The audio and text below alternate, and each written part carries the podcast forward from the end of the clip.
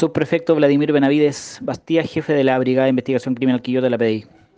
El día de hoy, en horas de la mañana, detectives de esta unidad recibieron una alerta de un ciudadano que señalaba que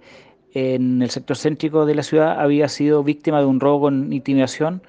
y le habrían sustraído su vehículo taxi colectivo. Esto fue percatado por detectives quienes procedieron a realizar una búsqueda y persecución eh, de este móvil con los dos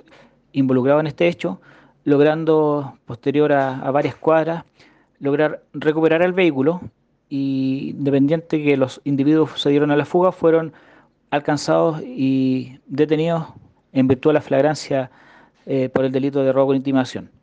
Una vez en custodia por parte de los detectives de los detenidos, eh, y el análisis criminalístico de las especies que portaban, se logró determinar además que